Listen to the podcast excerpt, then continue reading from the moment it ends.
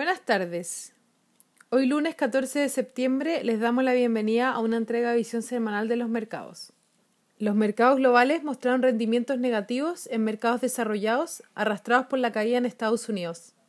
Los mercados emergentes siguen la tendencia, cerrando la semana con pérdidas más acotadas, destacando caída de la TAM con los principales movimientos de Colombia, Perú y Brasil, mientras que la bolsa local cierra la semana negativa.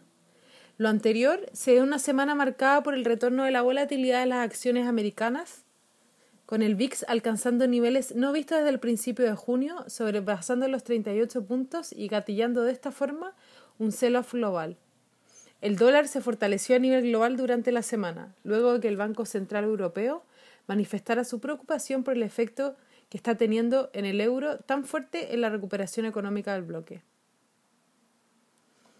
Para esta semana, los principales eventos económicos sobre los que se centrará la atención de los inversionistas incluyen los datos de producción industrial en Estados Unidos, anticipándose un registro en más 1,0%.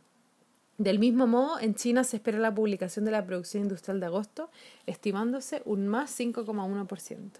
Muchas gracias por habernos escuchado el día de hoy. Los esperamos el próximo lunes en una próxima edición.